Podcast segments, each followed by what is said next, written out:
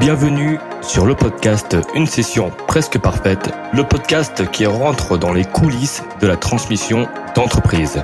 L'objectif Aller à la rencontre de dirigeants qui ont vendu ou qui ont tenté de vendre leur entreprise, mais également échanger avec des avocats d'affaires, des investisseurs, des conseillers en session d'entreprise pour obtenir toutes les clés de réussite d'une telle opération.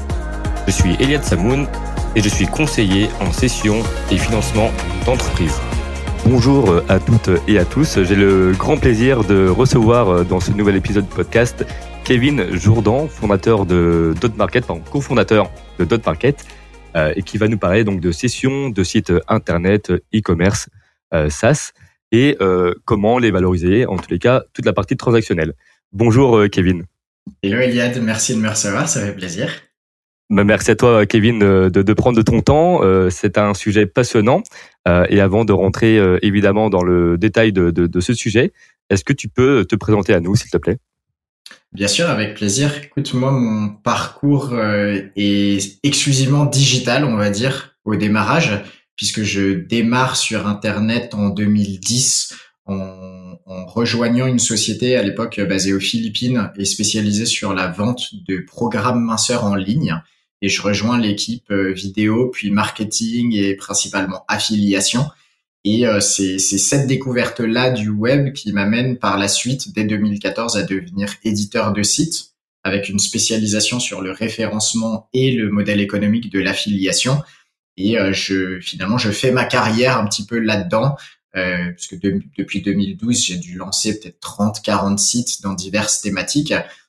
J'ai été amené au fil des années à réaliser des achats et des reventes de ces sites-là.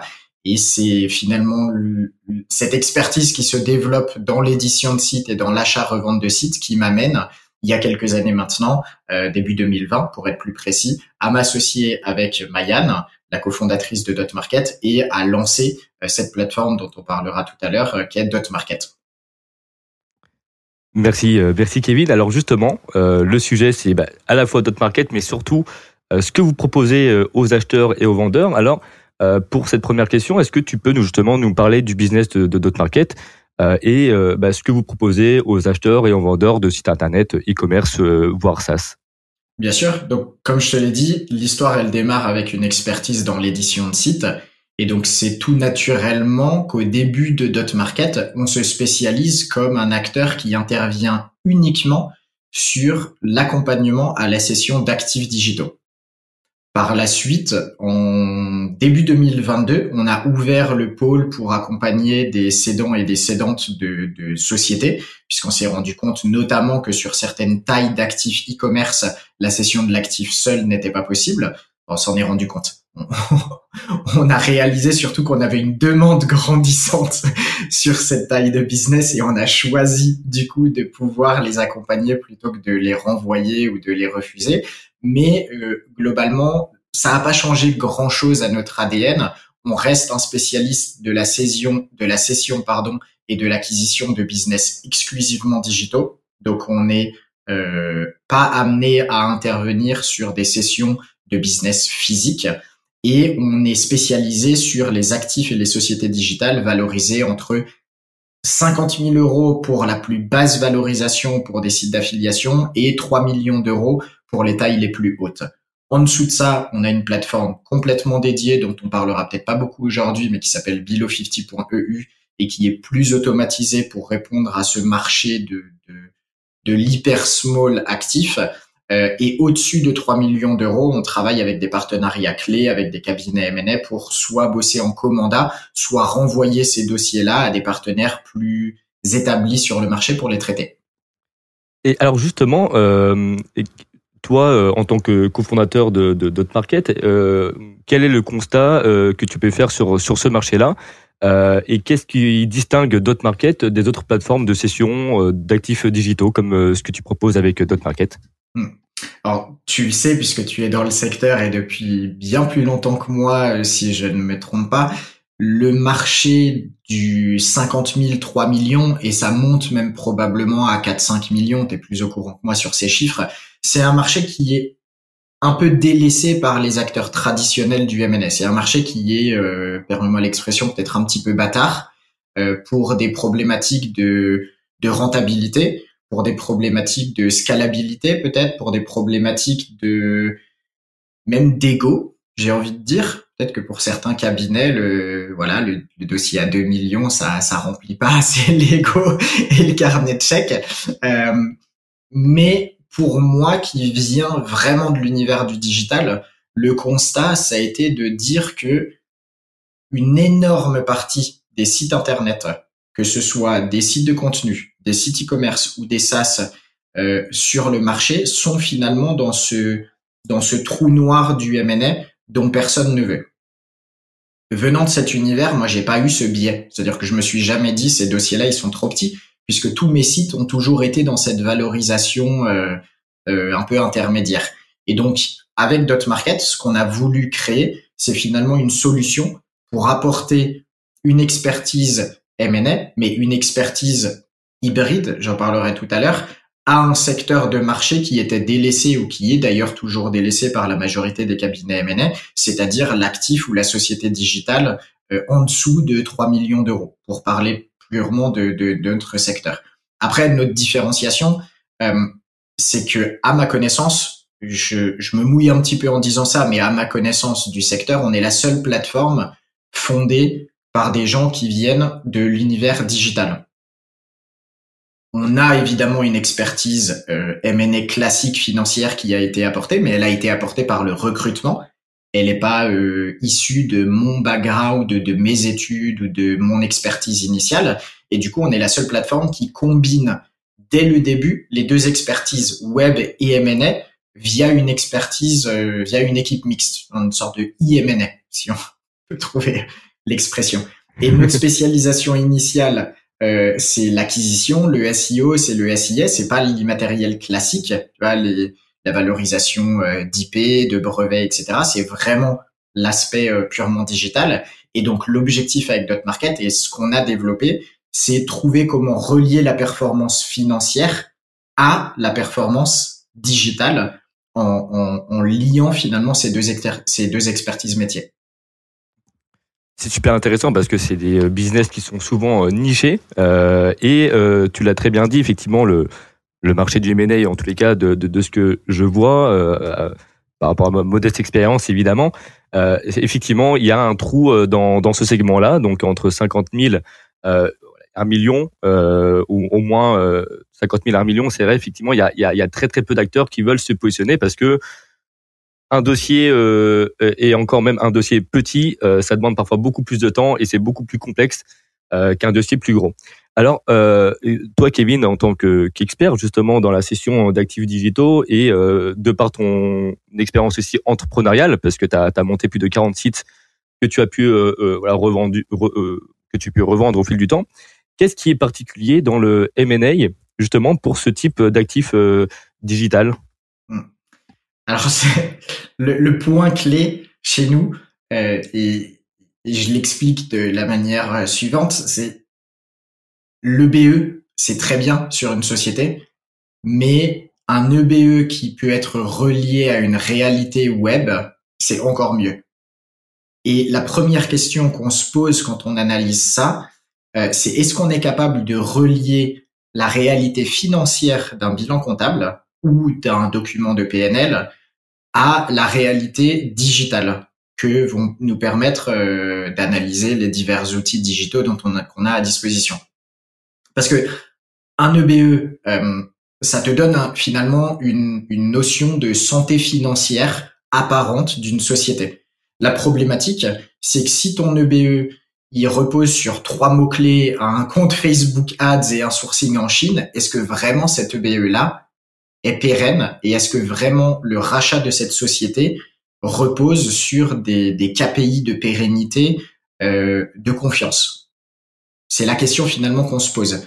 Et donc pour nous, l'important, et c'est le discours qu'on tient à, nos acheteurs évidemment, euh, c'est qu'on va pas venir uniquement décortiquer la partie financière que tout le monde peut faire dans l'univers du M&A, mais qu'on va vraiment faire cette analyse, puis ensuite essayer puis ensuite essayer d'aller euh, corréler ça à la réalité de la, de, du digital. Donc il faut mettre les deux expertises métiers en corrélation, coupler l'analyse financière, l'analyse web. Euh, l'expertise web permet aussi de faire des retraitements spécifiques dans l'analyse. Par exemple, euh, l'achat de backlink, la création de contenu, l'optimisation de la web performance sur un site. C'est des éléments, si tu es pas extrêmement à l'aise avec ces éléments-là, tu peux te poser la question de est-ce que ça se retraite, est-ce que finalement je dois le garder ou pas. Donc voilà un petit peu. Je vais pas partir dans tous les sens, mais c'est vraiment le but de coupler analyse financière et analyse web. Alors justement, tu as parlé de, valorisation et de particularité euh, dans euh, ce, type de business. comment est-ce que tu peux nous expliquer les éléments que tu que tu regardes pour valoriser ou pour déjà te faire une première idée sur euh, un prix qui pourrait être fixé, évidemment, même si euh, voilà, même euh, c'est le marché qui, qui finit par, par avoir raison, mais voilà, quels sont les éléments à prendre en compte pour valoriser à la fois un site internet, e-commerce et également SaaS, si évidemment tu tu peux nous, nous, les faire sur les, les trois types d'actifs digitaux. Ok, du coup, si on doit parler valorisation, on va pas changer euh, drastiquement la façon dont un business est valorisé parce que c'est un actif digital ou que c'est un actif euh, non digital et donc une société classique. On se base dans tous les cas sur un élément très classique et compréhensible par tous les investisseurs et investisseuses qui est un multiple de BE. Ou dans le cas d'un actif digital seul, un multiple de profit c'est notamment le cas sur les plus petits actifs où euh, quand c'est cédé sans la société, évidemment, on doit revenir à un élément comptable euh, différent. On prend pas de valo DCF, par exemple, on prend vraiment le présent et on intègre le potentiel comme un bonus. Je sais que ça peut être le cas sur des plus grosses structures, des plus grosses sociétés ou différents types de projets. C'est pas le cas en tout cas quand on bosse sur les dossiers qui sont amenés à passer sur les dot market. D'accord? Une des spécificités qu'on peut observer aussi euh, sur euh, le travail qu'on fait au quotidien, c'est que très souvent on est amené à calculer un EBE sans salaire dirigeant, notamment sur les plus petites structures, pour une raison toute simple, c'est que sur des plus petits dossiers, on est souvent face à des, des solo business, euh, voilà, donc sur lesquels finalement, si on met un salaire dirigeant pour la personne qui cède son business à une autre personne qui s'achète un job, en quelque sorte, le retraitement euh, de, ce, de cet élément-là euh, n'a pas de sens dans la valorisation du business. Donc ça, c'est une des petites spécificités aussi qu'on voit assez souvent sur les business digitaux. Après, au-delà de ça, euh, tu t'en doutes, il y a plein de critères digitaux. On doit avoir une centaine de points d'analyse dans l'analyse digitale qui nous permettent de calculer quel multiple on va pouvoir proposer. Mais ce multiple-là, il peut varier de deux années à trois, quatre, cinq, selon la taille des dossiers, selon la niche euh, qui est analysée, selon la pérennité du business. Et dans ces points clés, peut-être un petit peu plus spécifiques, je ne vais pas du tout parler de la finance, on va aller étudier la répartition du trafic par page, par exemple, la pérennité des canaux d'acquisition. Est-ce que les campagnes d'acquisition SIS sont rentables ou pas? Est-ce qu'elles sont faites sur des canaux et avec des actifs euh, qui sont pérennes ou pas. Par exemple, des campagnes publicitaires sur Facebook auront moins de pérennité que des campagnes publicitaires sur Google. Voilà, toutes ces petites choses-là sont prises en compte. On fait notre tambouille et on arrive avec un multiple classique de BE ou de profit net mensuel qui nous permet de définir le prix euh, qu'on veut apposer sur le business qui va être proposé. justement, est-ce qu'il y a des euh, critères rédhibitoires, voilà, des parmi les premiers éléments que tu vas regarder? Est-ce que tu, tu sais d'ores et déjà euh, si euh, ce business euh, va être intéressant ou pas. Ouais, bien sûr. Et en fait, chez nous, une mise en vente, elle passe par trois étapes. Donc, je vais répondre de manière un petit peu plus globale, mais en même temps, ça permettra de, de, de clarifier un petit peu pourquoi euh, pourquoi on est capable de se positionner sur ce terme, sur ce type d'actif, et, et pourquoi notre expertise nous permet de rendre rentable finalement ce type de dossier. C'est que avant d'arriver à la phase de mise en vente, très classique avec la diffusion, la recherche de cibles, etc. Euh, on a une phase d'audit, la phase d'audit due diligence classique qu'on pourra évoquer plus tard, mais que tu connais très bien, qui est évidemment la phase où on va euh, creuser tous les éléments digitaux, financiers, techniques, juridiques, etc. Mais avant ça, en fait, on a une phase qu'en interne on appelle pré-audit, voire pré-audit warning, et ça porte bien son nom parce qu'en fait, on va vraiment aller chercher les les facteurs de warning, les red flags qu'on peut identifier sur un dossier. Et dans le digital, les red flags assez classiques qu'on peut voir, tu t'en doutes, c'est par exemple une pénalité Google. Un site qui a été pénalisé euh, dans une période assez récente, il y a des updates de Google aujourd'hui qui sont de plus en plus fréquentes, donc il faut être euh, bien à jour là-dessus, les comprendre, savoir pourquoi elles touchent certains types de sites. Ça doit nous permettre en fait euh, d'identifier assez tôt dans le process de pré-audit si on est face à un site qui est à risque ou qui a été à risque. Après, on a d'autres red flags chez nous ou des choses qui nous permettent de filtrer assez rapidement. On s'intéresse pas à certains modèles économiques ou, ou modes de sourcing. Par exemple, le dropshipping basé sur des campagnes Facebook avec du sourcing en Chine.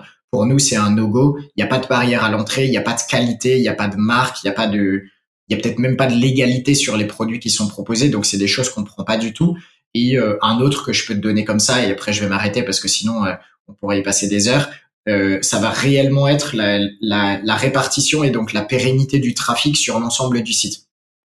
Si on se rend compte dès le début qu'on est sur un site internet euh, où la majorité du trafic et des revenus euh, sont issus de seulement quelques pages ou quelques mots-clés, à ce moment-là, ça va être un gros red flag euh, qui va nous permettre de dire que voilà, si ces mots-clés-là sautent sur Google ou perdent en position, bah, finalement, c'est tout le business potentiellement qui peut être remis en question. Donc, on va chercher à prendre des business qui disposent aussi de cette solidité en termes de référencement. Tu parles vraiment de, sujets passionnants et en tant que voilà, novice, euh, moi de mon côté, euh, sur euh, certains de ces aspects que tu as mentionnés, concrètement, c'est quoi être pénalisé par Google Parce que voilà, moi, je m'y connais à nouveau pas pas spécifiquement dans, dans ton domaine, mais comment comment on peut comment on fait pour être pénalisé par Google? Alors, comment, on fait pour je, je, pas me lancer, mais... en général, on me demande plutôt comment on fait pour pas être pénalisé par Google. Mais du coup, si tu veux vraiment être pénalisé par Google, on peut te préparer une petite euh, checklist de choses à faire sur ton site. Avec plaisir. voilà, c'est la raison pour laquelle je me lève chaque matin. Bah, concrètement, aujourd'hui, ce qu'il faut, euh, quand c'est vrai que quand on débarque dans le domaine du référencement, on peut avoir cette sensation que euh, euh, et c'est surtout malheureusement le cas quand on va bosser avec une agence SEO qui peut-être n'est pas euh, la plus honnête.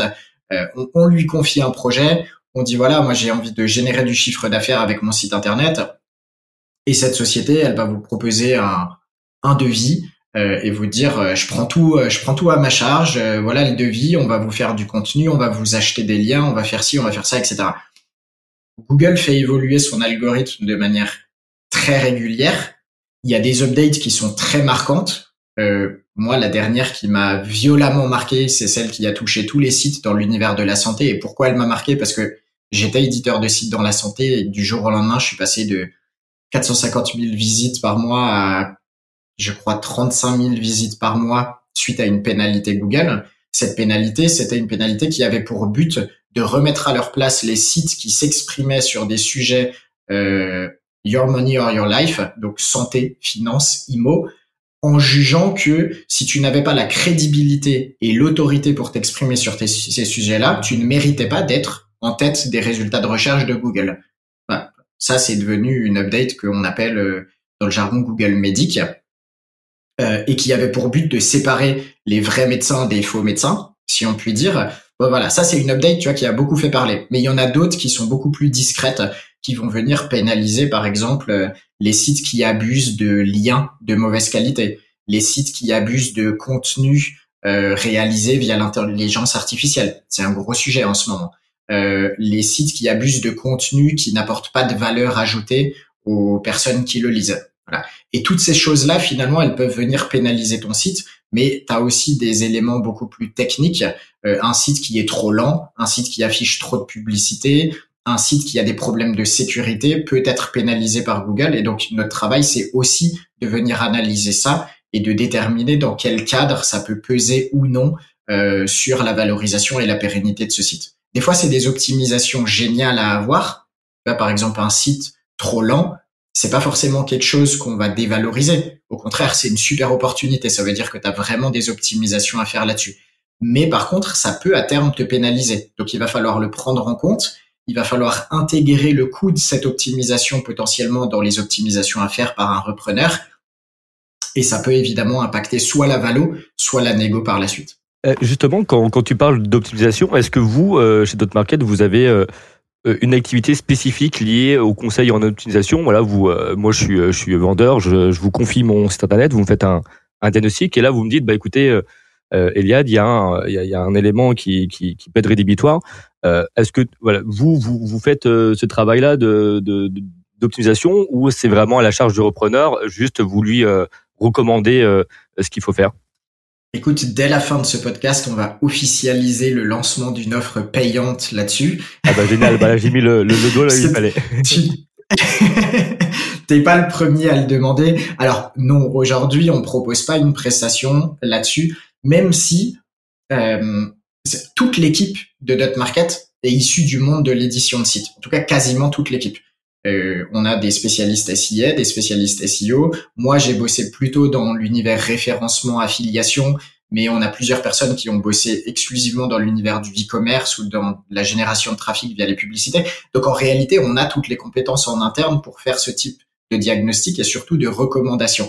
Et donc, on le fait à chaque fois qu'un cédant ou une cédante vient nous voir et soit étudie une revente euh, d'ici quelques mois, d'ici un an ou deux, on fait ce travail finalement de recommandation des choses qu'on jugerait pertinentes à améliorer. Juste avant le podcast, par exemple, j'avais un appel avec quelqu'un qui souhaite vendre dans un an et qui me posait la question de savoir qu'est-ce qu'il devait mettre en place euh, pour valoriser au mieux son site internet. Mais c'est pas une prestation euh, parce qu'on veut pas finalement être catégorisé comme un. On n'est pas une agence SEO, tu vois, on n'est pas une agence de conseil en CRO, en SEO, en SIA on le fait parce que c'est notre expertise et que tant mieux si on peut fournir ces informations-là en amont, mais on ne le facture pas et ça fait pas partie en réalité des services qu'on proposera, tout simplement parce que c'est un métier différent. Tout à fait, bah, c'est un métier effectivement euh, différent. Dans tous les cas, vous, euh, vous pouvez toujours euh, faire des recommandations, mais vous n'allez pas faire ce travail-là, ce qui est totalement compréhensible. alors Kevin, quels sont les, types d'actifs digitaux les plus populaires sur Dot Market de par notre euh, historique, ça a toujours été les sites de contenu qui sont les plus recherchés par notre base acheteuse. Alors évidemment, c'est très lié à notre histoire personnelle. Étant moi-même, je l'ai dit, éditeur de sites, et je le suis toujours d'ailleurs, puisque j'ai toujours une activité d'édition de sites en parallèle, c'est vrai qu'on a plus rapidement eu de la crédibilité et une autorité sur ce marché que sur les autres actifs où il a fallu euh, en quelque sorte démontrer notre expertise. Aujourd'hui, c'est c'est c'est logique. Tu peux pas arriver et te présenter comme un expert de tous les actifs digitaux puisque chaque actif, chaque typologie de business a des spécificités. Donc nous aujourd'hui, on est vraiment expert site de contenu et site e-commerce.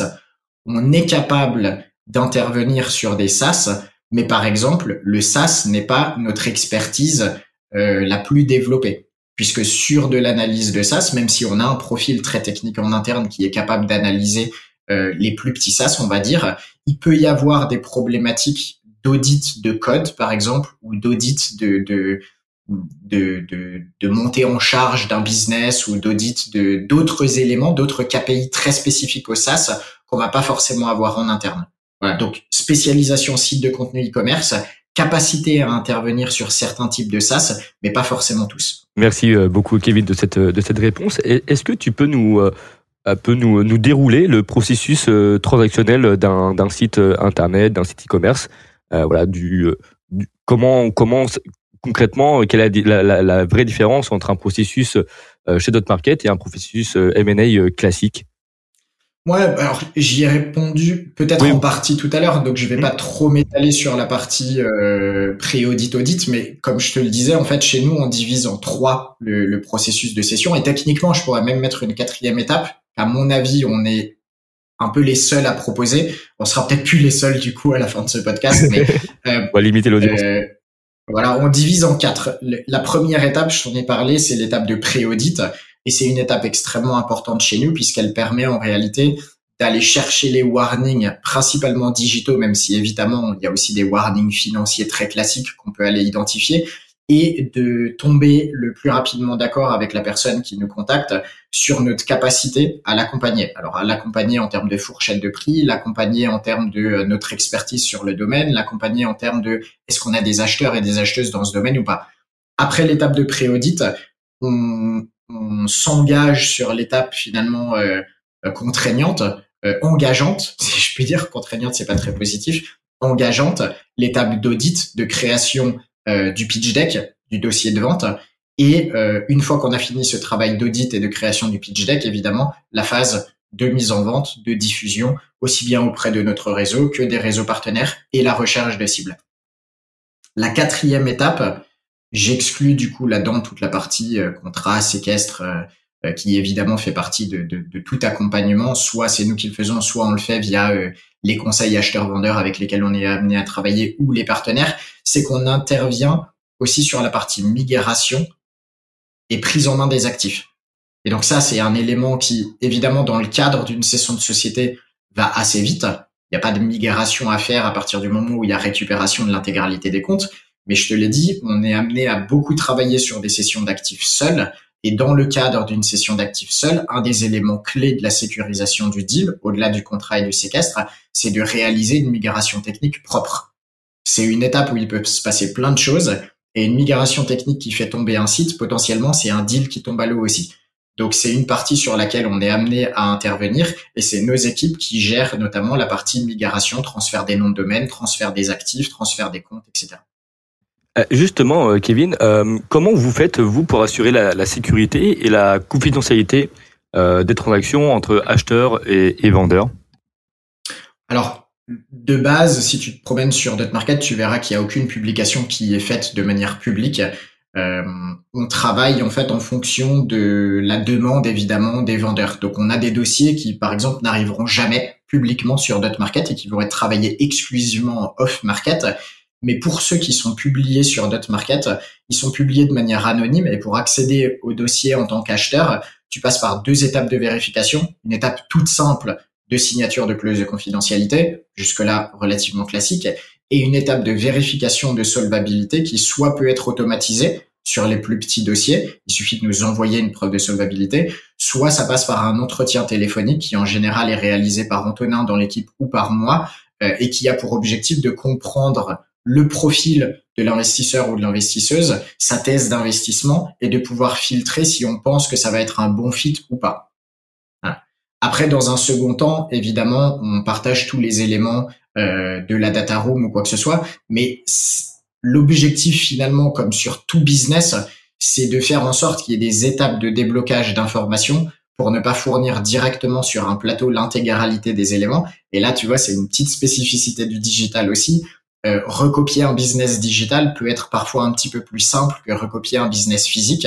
Euh, L'emplacement, dans un business digital, voilà, il y en a pas. Euh, par contre, les mots-clés, les campagnes publicitaires qui sont déployées, les stratégies SEO qui sont déployées, ça, c'est des choses qu'on va chercher à sécuriser et on va les communiquer uniquement à partir du moment où il y a eu plusieurs avancées de fait et l'autorisation, évidemment, du vendeur de divulguer ces informations extrêmement critiques. Euh, je te donne un exemple. Si tu es dans l'univers du CBD euh, et que tu accèdes à un domaine euh, sur le CBD, c'est très facile une fois que tu as compris les campagnes publicitaires et les mots-clés et les liens achetés par un dossier sur la thématique de potentiellement refaire la même chose si tu es déjà établi. Donc notre travail, c'est de faire en sorte que tu aies accès à ces informations-là le plus tard possible, euh, mais en ayant eu assez évidemment pour potentiellement te positionner sur le dossier. Est-ce que ça répond à ta question? Parfait, euh, parfait, Kevin. Euh, bah, justement, euh, je, je, je, voulais, je, voulais, aussi te poser une question sur la partie euh, donc audit, étant donné la particularité aussi de, de, de, de vos actifs. Euh, est-ce que vous travaillez Est-ce qu'il y a des auditeurs euh, spécifiques qui sont nichés sur ce type d'expertise ou voilà comment vous procédez pour pour un audit classique, hein, financier, social, juridique? Alors est-ce que tu peux préciser la question sur le, le, scope d'intervention pour que je sois sûr de ne pas répondre à côté?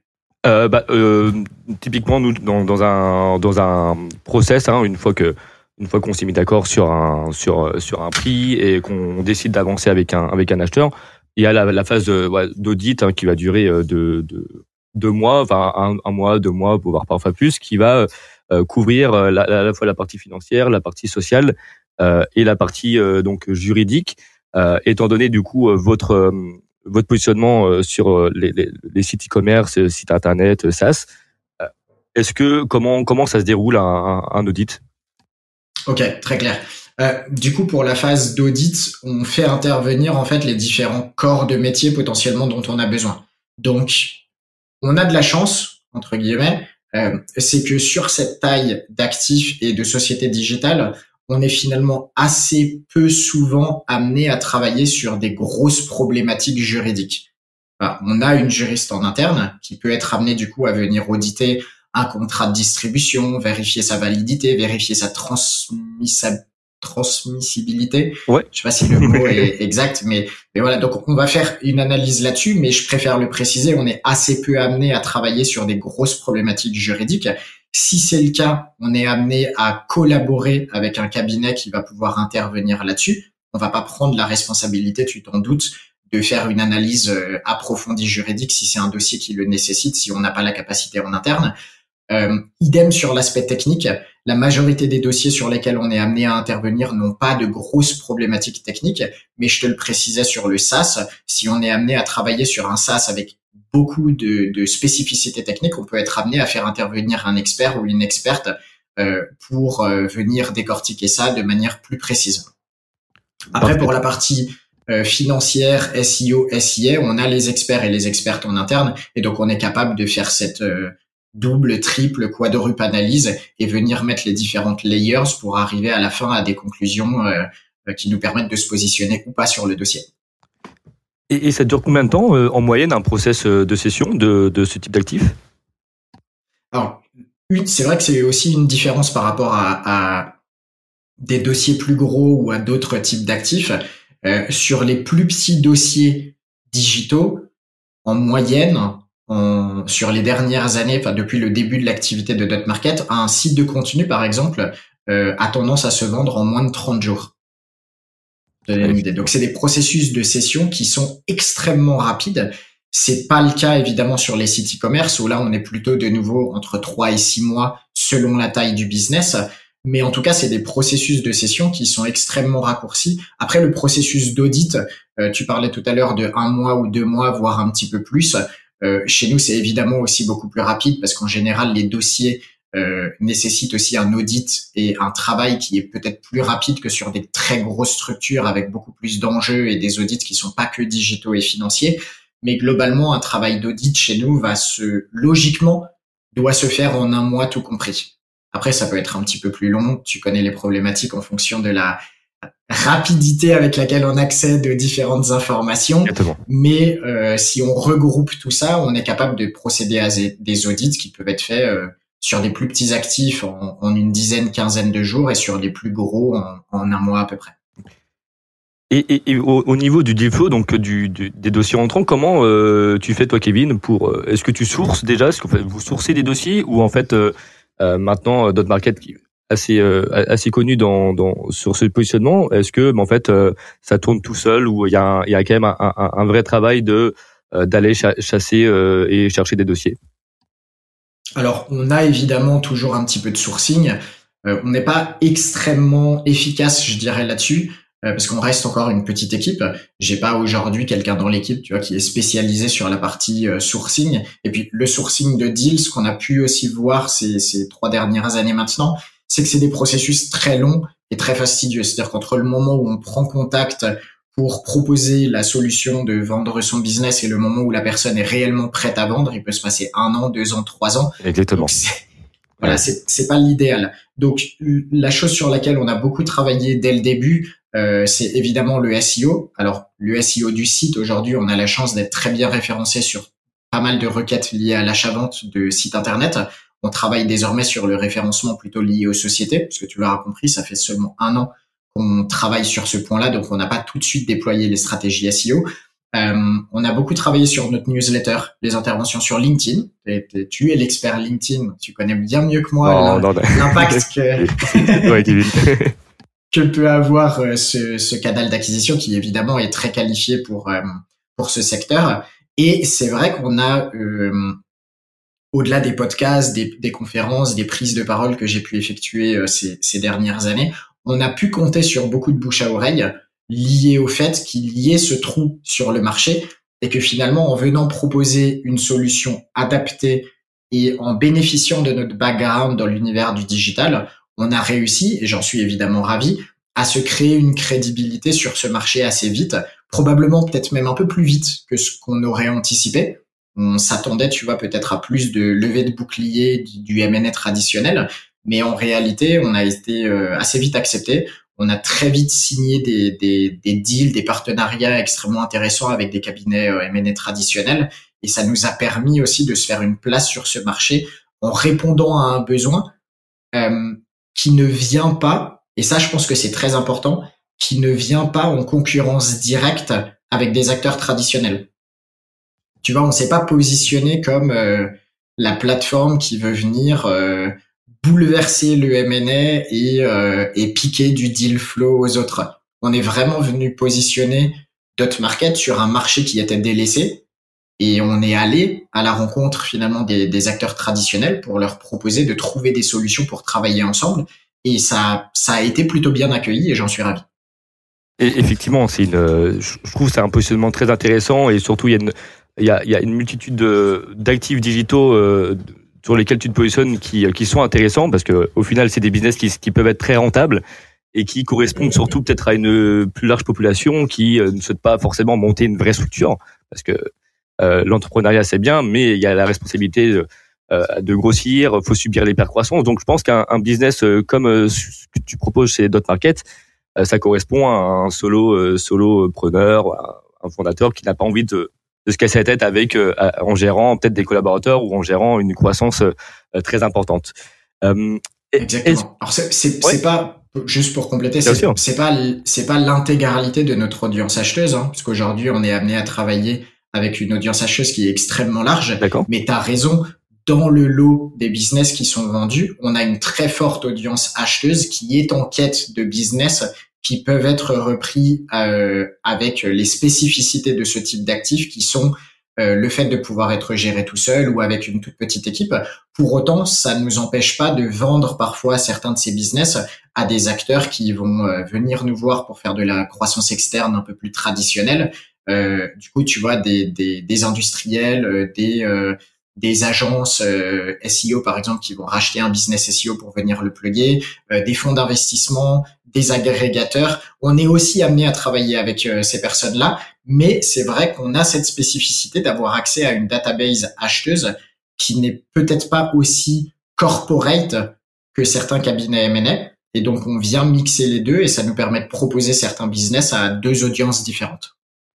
Alors justement, est-ce que tu, euh, quel avenir tu vois pour toi pour euh, Dot Market, euh, tes projets futurs? Parce que là, effectivement, tu, tu, cibles à la fois maintenant des, des, des, personnes, des, des, industriels, des fonds d'investissement.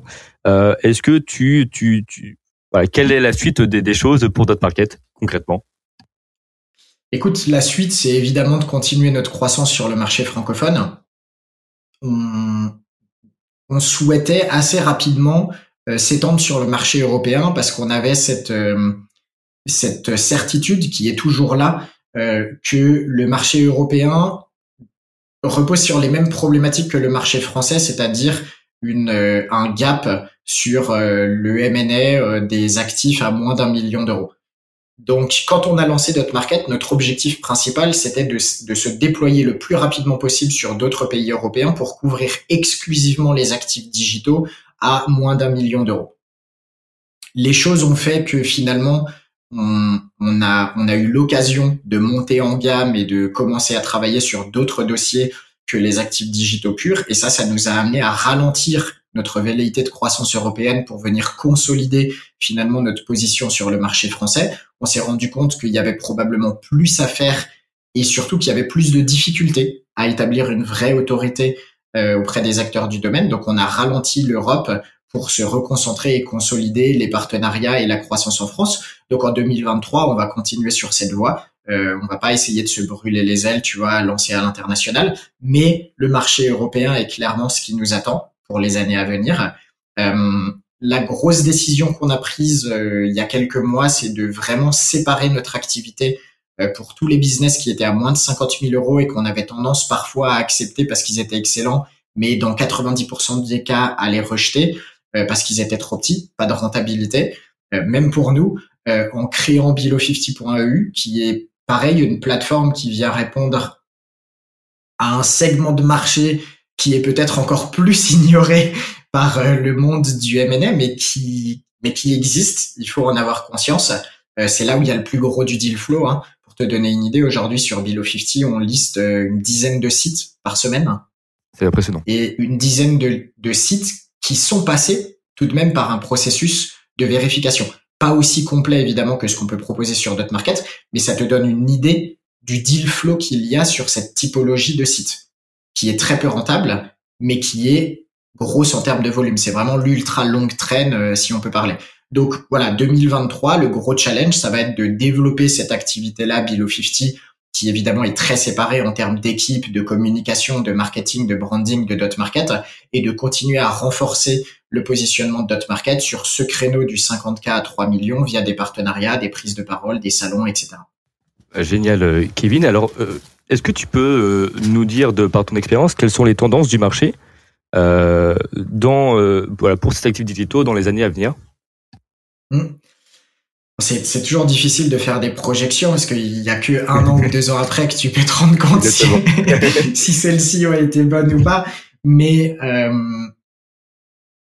si on prend ce qui s'est passé en 2021-2022, euh, moi je suis amené à prédire que le rachat de sites de cette taille euh, est quelque chose qui, qui plaît c'est quelque chose qui attire tout type de repreneurs et repreneuses. La digitalisation du business et des business est une réalité. Et donc, s'il y a bien une chose qu'on a pu observer depuis le lancement de cette plateforme, c'est que la demande acheteuse ne diminue pas. Au contraire, elle s'accélère. Il y a de plus en plus de personnes qui s'inscrivent, qui complètent leur thèse d'investissement et qui sont réellement en recherche de business, soit pour se lancer, soit pour digitaliser une activité actuelle, soit pour faire de la croissance externe. Ça, c'est certain. Euh, il y a un rapport qui est sorti euh, de, Reuters il y a quelques semaines qui s'intéresse justement aux prédictions euh, médias, tech, etc., qui va dans ce sens, qui prédit l'obligation pour les gros groupes tech de consolider leurs actifs digitaux, de développer des podcasts, de développer des newsletters, de, développer différents canaux de monétisation pour leurs audiences. Donc tout ça finalement, ça va dans cette idée que si tu veux développer ton audience et ta monétisation sur le digital, soit tu fais tout de zéro, soit qu'est-ce que tu vas faire? Bah, tu vas te tourner vers la reprise pour pouvoir diversifier, etc. Donc ça, c'est extrêmement important. Euh, maintenant, les problématiques que je vois, c'est évidemment Google est de plus en plus instable. Euh, donc, bon, ça l'a toujours été, mais c'est vrai que aujourd'hui, on en parle beaucoup. Par, par, par, rapport notamment à l'arrivée de ChatGPT, par rapport à, à, tout ce qui est euh, voilà, notamment parce que bon, ça, ça, fait partie des dernières actualités, mais euh, selon toi, pourquoi Google est, instable actuellement? Alors, Google est instable, je pense, euh, entre autres, parce que Google se cherche, Google cherche à se, se, se recréer, se diversifier, se réinventer. L'arrivée de ChatGPT, est-ce que ça va révolutionner les choses? Franchement, j'en sais rien, mais c'est sûr que ça vient, ça force, ça pousse Google à devoir se poser des questions. Ça, c'est certain. Est-ce qu'ils vont tout révolutionner pour ça? Peut-être pas, mais en tout cas, ça les force à réagir. Et euh, ces derniers mois, les, grosses updates réellement s'accélèrent. Donc évidemment, ça crée une forme d'insécurité ou en tout cas de flou sur euh, qu'est-ce que sera Google dans quelques années et qu'est-ce que ça oblige à faire? Bah, évidemment, ça oblige tous les business digitaux à réellement optimiser et diversifier à la fois leurs canaux d'acquisition et leur mode de monétisation. Ça, c'est extrêmement important. Donc peut-être que ce qui va se passer dans le futur, c'est qu'on verra une fragmentation du marché entre les business qui seront 100% dépendants de Google et ceux qui auront réussi à diversifier leurs canaux d'acquisition pour être beaucoup moins dépendants de, de, de cet acteur-là.